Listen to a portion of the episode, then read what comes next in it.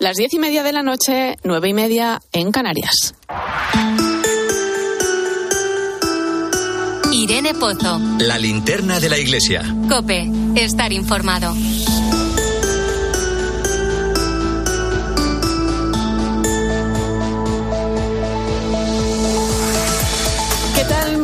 Noches. Arranca el camino hacia el Congreso de la Iglesia en la Educación, Presencia y Compromiso, que se va a celebrar el próximo 24 de febrero y que pretende realizar una reflexión sobre la presencia de la educación católica en España. Durante este mes de octubre estamos conociendo varias experiencias de diferentes ámbitos educativos en los que está presente la Iglesia.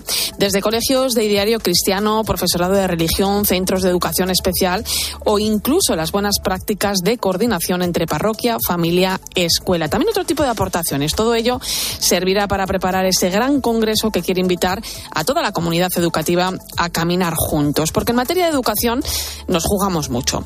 La educación es algo decisivo en la vida de las personas y en el progreso de las sociedades. Hace unos días los obispos españoles reclamaban un gran pacto social y compromiso por la educación, la asignatura pendiente legislatura tras legislatura, como aseguraba entonces su portavoz. A pesar de todos los esfuerzos y compromisos que la Iglesia viene realizando desde una propuesta positiva y abierta al diálogo.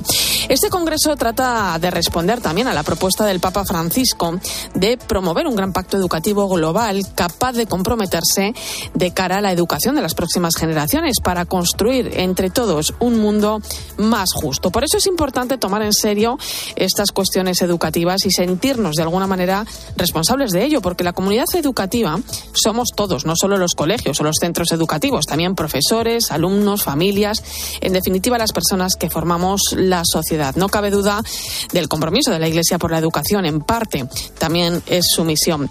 Bienvenido a la linterna de la Iglesia. Recibe un saludo de Irene Pozo en este viernes 6 de octubre. La linterna de la Iglesia. Irene Pozo. Cope, estar informado. Como cada viernes, ya sabes, puedes seguirnos a través de las redes sociales. Estamos en Iglesia Cope en Facebook y Twitter. Hoy con el hashtag Linterna Iglesia 6O.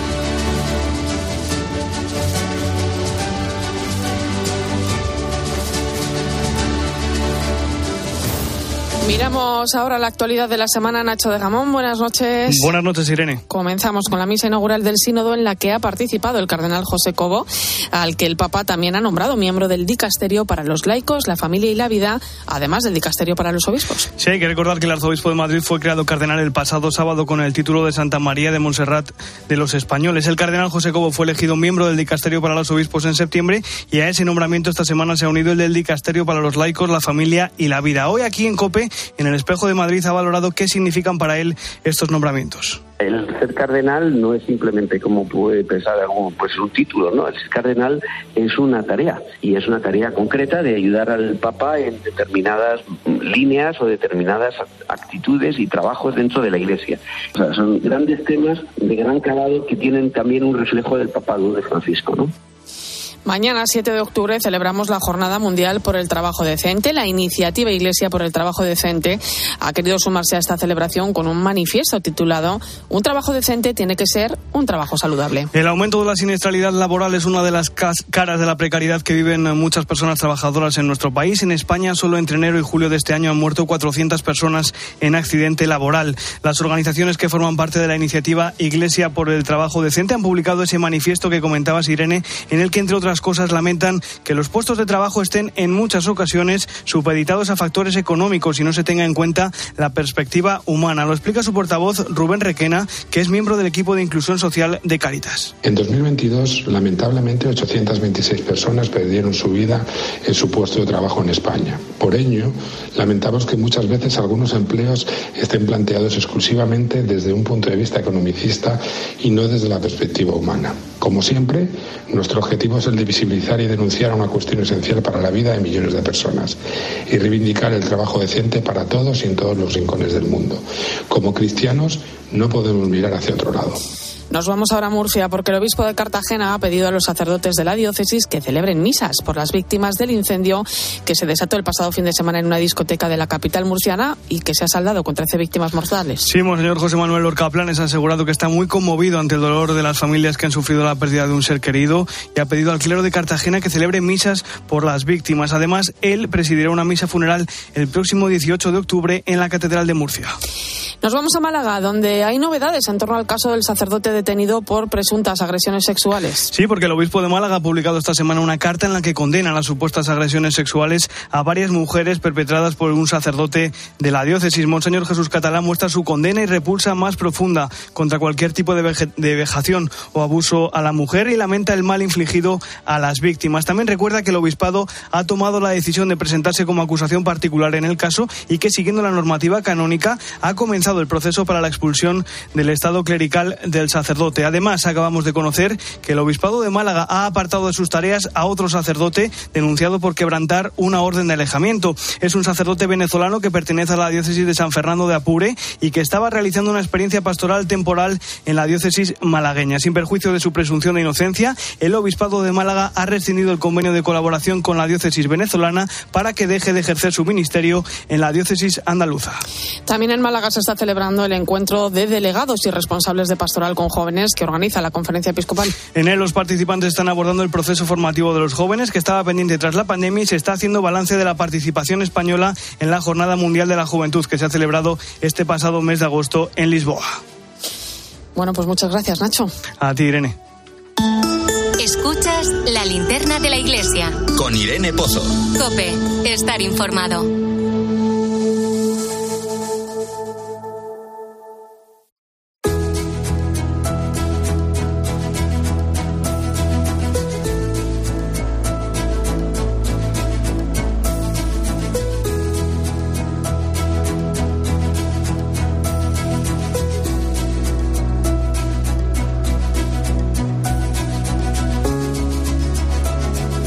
Esta semana, el 4 de octubre, arrancaba el Sínodo de la Sinodalidad, una asamblea que pretende reflexionar en torno a una nueva manera de ser y estar en la Iglesia, dados los desafíos que propone el mundo actual. Y llega dos años después de que comenzara a caminar primero a nivel diocesano, después a nivel continental, pues un periodo de consulta, de diálogo y de escucha que el Papa Francisco puso en marcha de una forma muy novedosa. Quería escuchar a todos, obispos, sacerdotes, religiosos y laicos hombres y mujeres que, inspirados por el Espíritu, ayuden a llevar a cabo esta reflexión tan necesaria en nuestros días. Bueno, a simple vista parece fácil, ¿no? Pero, ¿cómo escuchar al Espíritu? ¿Cómo tener la certeza de que realmente es así? Bueno, a esta propuesta de la Iglesia nos puede ayudar el libro que los jesuitas Oscar Martín y Juan Antonio Guerrero acaban de publicar, Conversación Espiritual, Discernimiento y Sinodalidad, prologada por el propio Papa Francisco. Voy a saludar al director del Centro de Espiritualidad San Ignacio de Salamanca, que además hasta 2022 fue prefecto de la Secretaría para la Economía de la Santa Sede. Esta, de hecho, es la primera entrevista que concede desde entonces. Don Juan Antonio Guerrero, muy buenas noches. Hola, buenas noches, Irene. Un gusto de estar aquí con vosotros. Un placer. Em, el Papa Francisco pone en valor en el prólogo del libro la ayuda que, que, estas páginas suponen, bueno, pues al discernimiento espiritual al que nos está llamando en cierto modo la Iglesia, ¿no? En este momento. ¿Cuál es el objetivo, don Juan Antonio? ¿De dónde nace esa idea? Pues eh, la idea es simpática porque eh, los dos que escribimos eh, somos más son jesuitas, compañeros. Oscar pertenece al equipo que ayuda a la Conferencia Episcopal Paraguaya en el proceso del sínodo y participó también en la fase continental en Brasilia.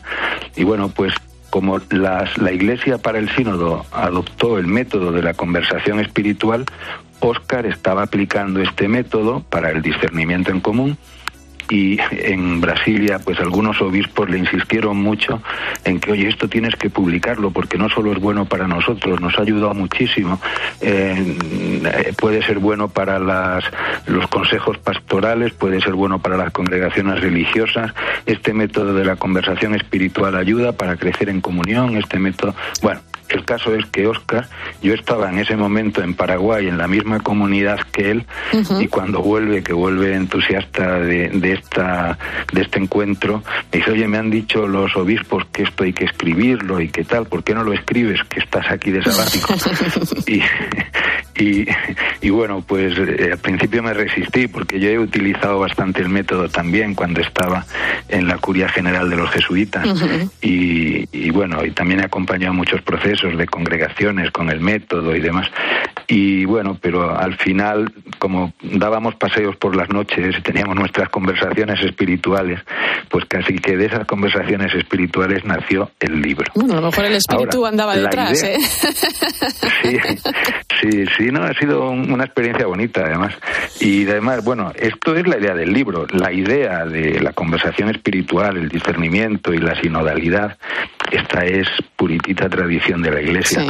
O sea, la conversación espiritual cuando dos personas, María e Isabel, cuando se encuentran en el Evangelio, pues están llenas del Espíritu y entre ellas van sacando lo mejor de cada una o yo qué sé, o San Agustín con San Ambrosio, Sí. o, o Santa, Santa Teresa y San Juan de la Cruz. Santa Teresa escribe una cosa simpática. Dice, con el, con el padre Juan de la Cruz hay que hablarle con mucha reserva, porque de lo contrario, no solo entra él en éxtasis, sino que hace que otros también entren en éxtasis. Pues, quiere decir que la conversación espiritual, y luego ya si pensamos en la vida cenobítica, la vida de comunidad, pues cada vez que ha habido que tomar una decisión, pues hay modos, estarán más o menos eh, formulados, pero o hechos método, pero pero es como se ha funcionado en la Iglesia y el sínodo pues ha sido un modo de funcionar, el caminar juntos, pues de- del primer milenio, vamos, Sí. o sea, es es ahí nace la idea y, y supongo que aquí el, el objetivo de- de- del sínodo pues es escuchar a la Iglesia, ¿no?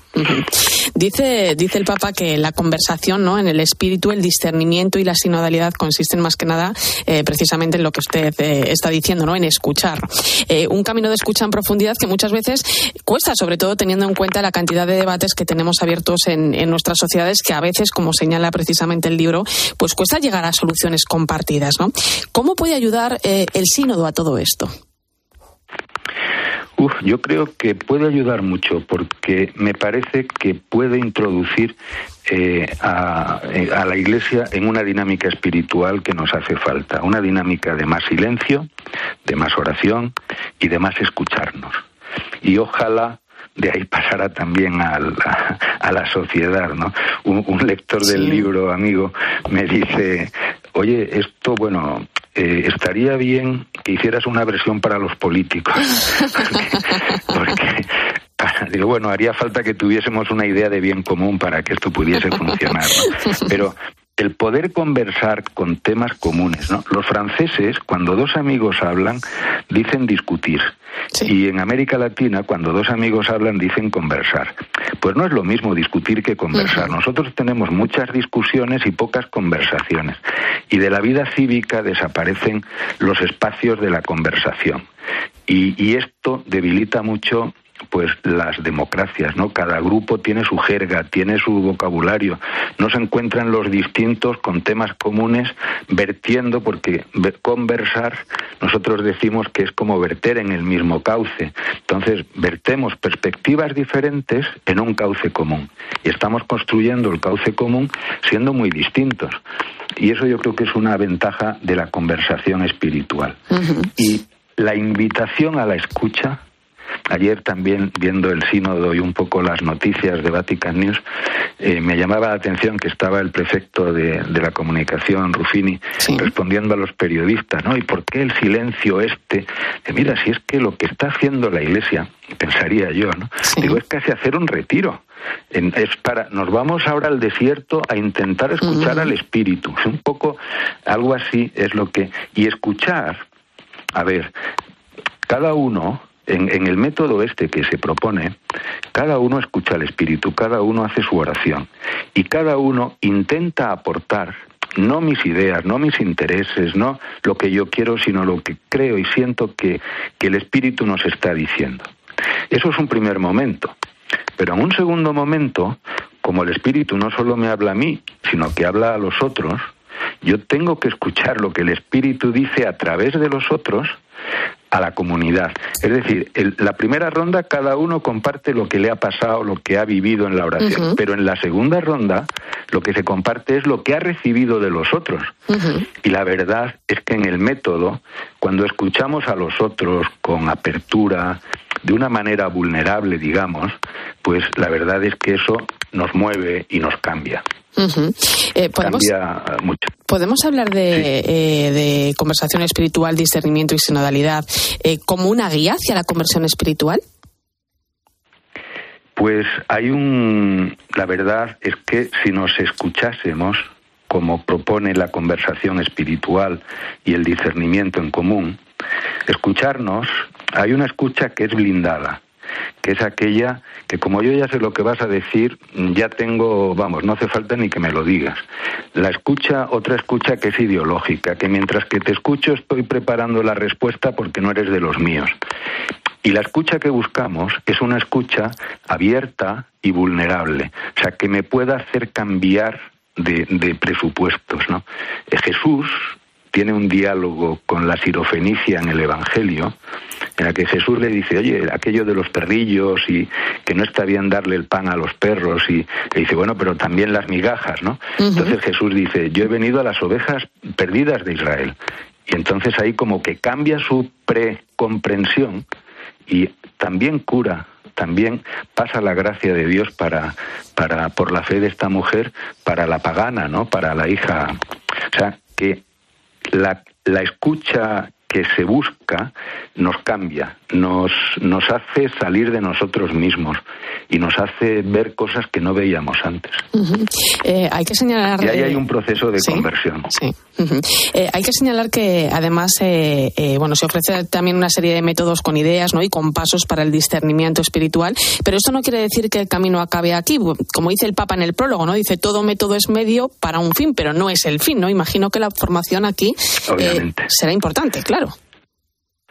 Sí, porque, eh, bueno, en esto, o sea, primero es un método y tampoco podemos glorificar los métodos. O sea, no podemos pensar que porque aplicamos un método agarramos a Dios y que Dios nos va a hablar. Dios es Dios, ¿no? O sea, no podemos eh, reducirlo a, esto, ¿no? Nosotros lo, con el método lo que hacemos es disponernos, cuidar las actitudes para escuchar, para acoger, para disponernos mejor a, acoger el, el don de Dios. El, el, el instrumentum laboris del sínodo también dice que hay muchas situaciones y que el método tiene que ser adaptado. Y también dice que es importante formar a los facilitadores.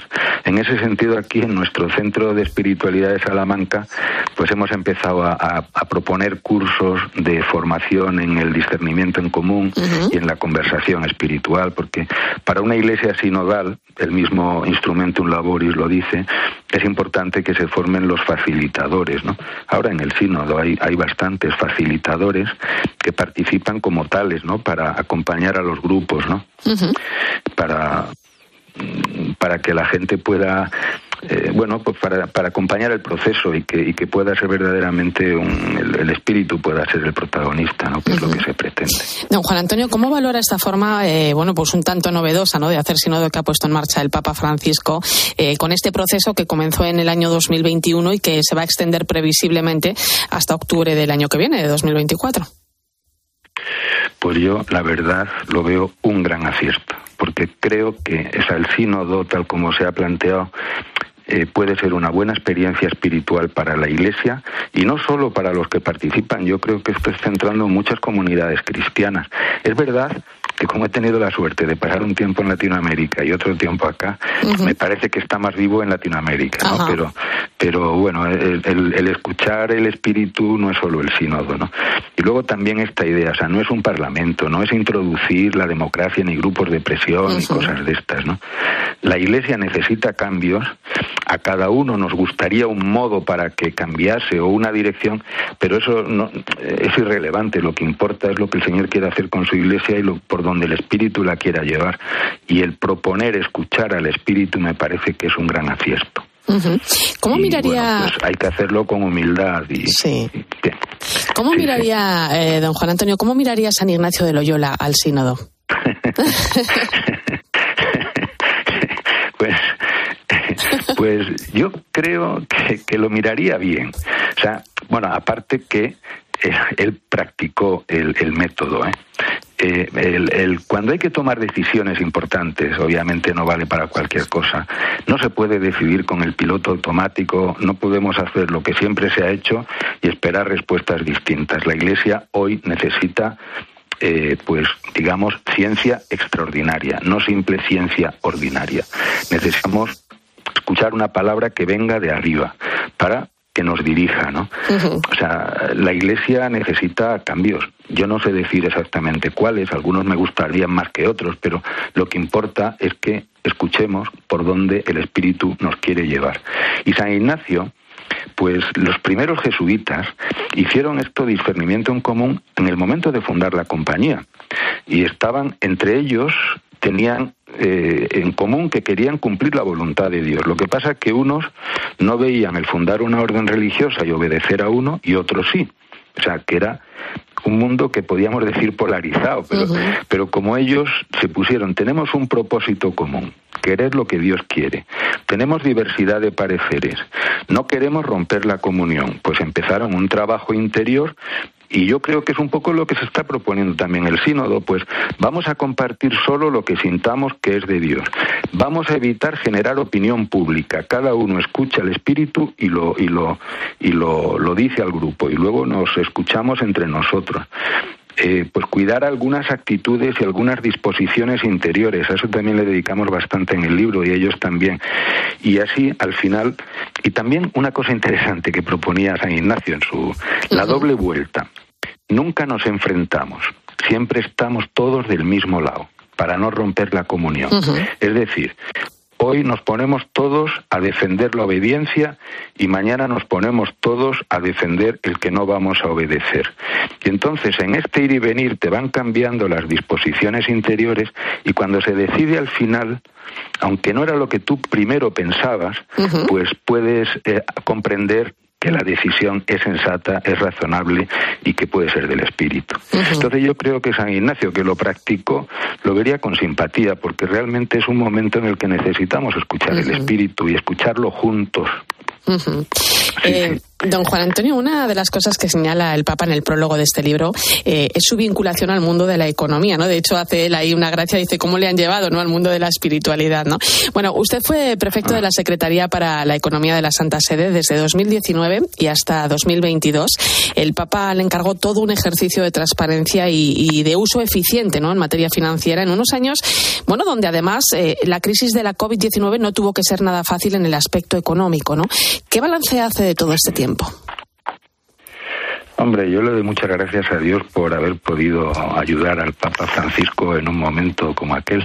Eh, tengo una buena experiencia, buenos recuerdos, también algunos menos buenos, pero no tengo no tengo memoria carroñera, la verdad. no, me acuerdo, me acuerdo de cosas positivas. Y, la verdad, pues dimos pasos muy importantes, ¿no?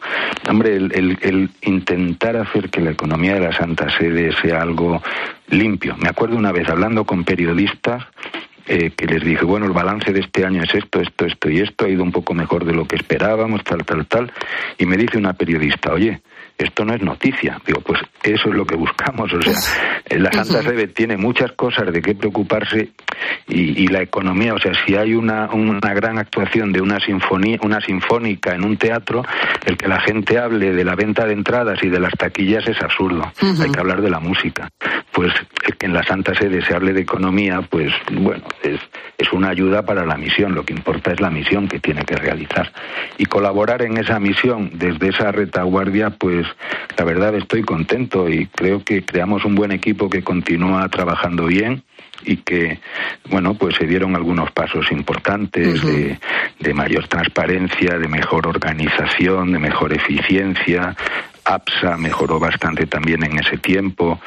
Se, se, centralizaron muchas cosas que, que, estaban un poquito deslavazadas, había mucha más visión de todo. Tuvimos una experiencia bonita en, los últimos meses que yo estuve por allá, tuvimos varias visitas de fundaciones americanas que vinieron como a, renovar. Que mira, nosotros habíamos perdido la confianza en el Vaticano, pero confiamos en lo que estáis haciendo y queremos apoyar. y, bueno, pues, pues sí, creo que, que, se, cambió un poco, o se cambió. La imagen, ¿no? Y la reputación también en, ese sentido. Y entramos en una buena dinámica, la verdad. Yo tengo la impresión de que los pasos, o sea, a veces son costosos, se hacen algunos para adelante, otros para atrás, pero creo que los pasos que dimos eh, y, que siguen dando, ¿eh? porque siguen dando pasos, son todos en la buena dirección. Y con limpieza, con claridad, y que, oye, que la economía no es el tema central de la Iglesia, es una ayuda para la misión. Y ya está. Y ahora, don Juan Antonio, que, va pasando el tiempo eh, y que uno puede mirar ¿no? las cosas con más, más perspectiva, ¿con qué se queda? ¿Con qué me quedo? ¿Del Vaticano? Sí, de su experiencia vaticana.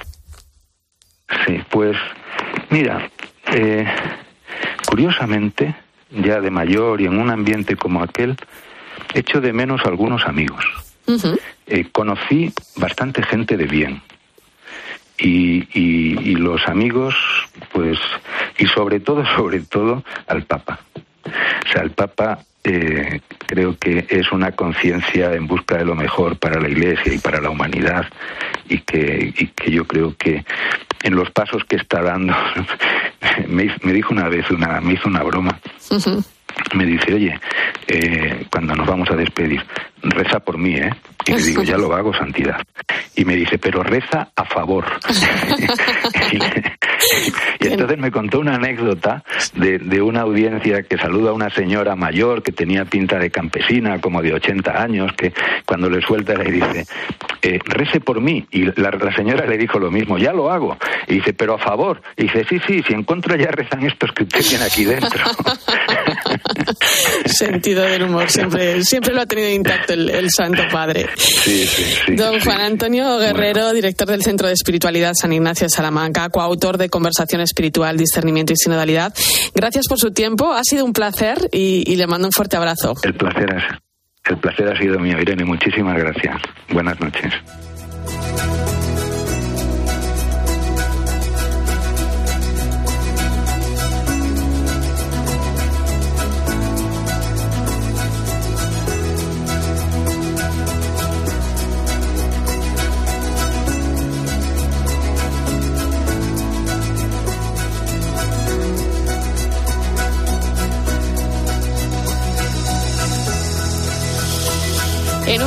Minutos vamos a llegar a las 11 de la noche, las 10 en Canarias, tiempo de analizar la nueva exhortación apostólica del Papa Francisco. Laudate Deum, alabado sea Dios sobre la crisis climática. Ocho años después de la encíclica Laudato Si sobre el cuidado de la casa común, el Papa pues ha visto conveniente precisar, completar lo que ya manifestó en su momento, pues dados y teniendo en cuenta los problemas del momento actual.